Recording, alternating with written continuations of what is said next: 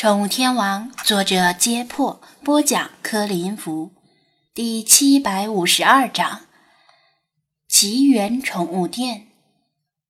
张子安心说：“老茶哄小孩的功力还真是一绝，可能比他拳脚上的功力更胜一筹。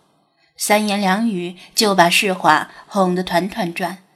可惜老茶说的话普通人听不到，否则肯定是个称职的老爷爷。”老茶捋须微笑，回应道：“早安，世华。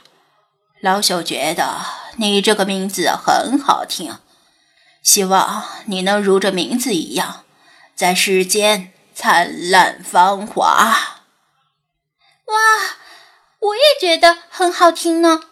世华骄傲地仰起头。老茶对张子安看看招手，把他叫着一边，低声说道。子安，他的衣服买了没？那种叫泳衣什么的。买了，他答道：“昨晚就买了，而且加钱发的顺丰，应该今天就能到。”买了就好。老茶欣然点头。古人云：“仓廪实而知礼节，衣食足而知荣辱。”穿衣服虽然看上去只是一件小事，却能够起到潜移默化的心理作用。精灵们有的起床下楼，有的继续赖床。派每天起床都很早，今天也不例外。他洗完脸后就戴上假鼻眼镜，打开电脑，并且翻开他的派之书，为今天要写的章节查询资料。张子安走过去，拉把椅子坐下来，看他打了一会儿字。派的技术愈发的娴熟，打字速度可能比他都要快了。毕竟他更多的是使用手机，已经很久没有电脑打字了。吱吱，派停下来，向他比划手势，意思是有事儿吗？他沉吟片刻，说道：“派。”呃，关于猫神雕像的事儿，只能查到那一句“九霄猫吟惊天变，风云际会沙海游”嘛，其他事情都查不到了。派打字道：“你在担心什么？”确实有些担心。他苦笑道：“因为这事儿不是很奇怪吗？就算那猫神雕像有几分神意，但他都在店里安分的待了这么久。”为什么偏偏我刚飞去德国就出事了呢？他不是全知全能的神，只是把猫神雕像的事儿当做一个孤立事件来看待，没有与其他最近发生的事情联系起来。派咧嘴一笑，打字道：“不用担心。”哦，为什么呢？他问道。派翻开他的书，指着其中一页。但这也在张子安看来依然是一片空白，什么字都看不到。毕竟假鼻眼镜戴在派的鼻子上。他又打字道：“虽然查不到猫神雕像的信息，但还有几句话可能与其有关联。”什么话？张子安感兴趣的问道。他很知道。为什么派知道了这几句话，就认为他不需要担心了呢？派噼里啪啦的打字道：“金猴奋起千钧棒，玉宇澄清万里哀。今日呼唤孙大圣，只缘妖猫又重来。”张子安倒吸一口凉气，反复念诵这几句诗，特别是最后一句。只缘妖猫又重来。如果沉寂两千年之久的猫神雕像真的能够凝聚信仰之力而成为精灵，那肯定当得起“妖猫又重来”这句话。另外三句话又是什么意思呢？张子安正在思索，便听到楼下卷帘门响起哗啦的开锁声，大概是鲁依云来上班了。因为鲁依云要看店，他在去德国前就把备用钥匙交好了，给他保管。派，你继续写吧，我先下楼去，不打扰你了。他跟派说了一声，转身下楼。店长先生，早上好。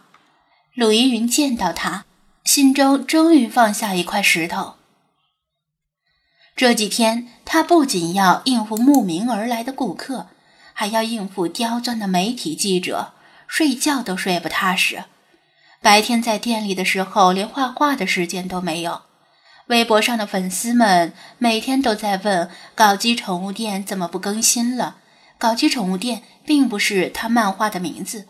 而是粉丝们起的绰号，反而比原名流传的更广。早上好，这几天辛苦你们了。张子安笑道：“今天下午你们就早下班吧，回去好好休息一下。”陆依云没有推辞，他确实累坏了。他把卷帘门的钥匙还给他。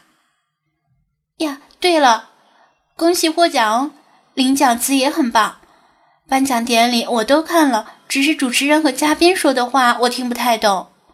他赫然说道：“侥幸而已，主要是菲马斯演得好，跟我没有什么关系。”他把钥匙装进兜里收起来。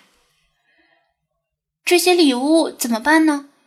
鲁依云指着堆满收银台周围的贺礼道：“我说你不在，但那些人非要把礼物留下。”张子安略加思索，不管送礼者是出于什么目的，终归是礼物。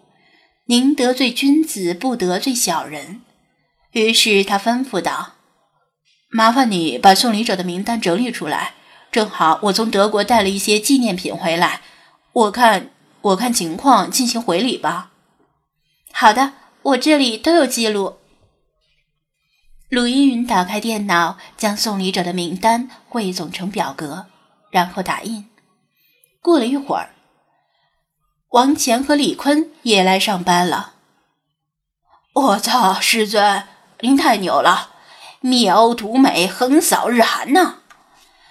他们一进门就大呼小叫，内心的敬仰之情如滔滔江水，连绵不绝。师尊，您知道吗？现在网上都不叫飞马斯的名字了，改叫他影帝狗。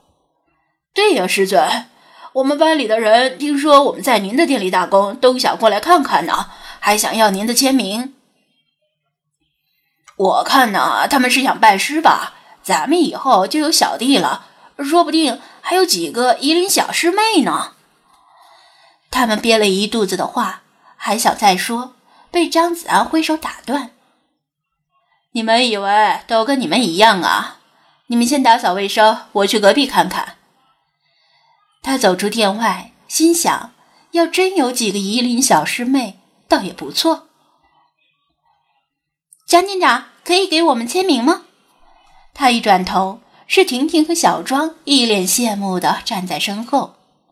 我们都听说了，真没想到你那么厉害，训练出的狗能够拿到柏林电影节的影帝呀！小庄激动地说道：“张子安心说：‘是啊，我自己去演还拿不到呢。’”小庄从旁说道：“张店长，今天就是我们做义工的最后一天了。”张子安满足他们的要求，给他们签了名。哦，那恭喜呀！你们今天就能如愿以偿的把猫领回家了。嗯，简直太幸福了！婷婷重重的点点头。这段时间，我们学到了好多养猫的知识，感觉收获很大。老两口呢也很照顾我们，我们在店里吃饭都不要我们的钱。以后啊，我们会经常过来帮忙的。那我替他们谢谢你们了。你们进去挑个自己喜欢的猫包吧，算是我送给你们的。张子安指指店内，能坚持三十天做义工不间断，并不简单，值得奖励。由于国情限制，中国目前显然不可能像德国一样建立完善的宠物领养体制和遗弃惩罚措施。即使是在德国，街头上也并非完全看不到流浪宠物，只是极少而已。毕竟欧洲最近经济不太景气，地主家也没有余粮了。对了，顺便帮我再告诉店里那个两个二货，今天有一批大件货物要从德国运来，让他们拆包之后按类别整理好，然后送到隔壁来。他说道：“好的，谢谢张店长。”小庄和婷婷高兴地进入店内去挑选自己心仪的猫包了。张子安信步走到隔壁，自从这家鞋店转让给他之后，把原来的招牌就摘掉了。现在店外光秃秃的，没有任何标识。他掏出钥匙开门，心中已经做出了决定。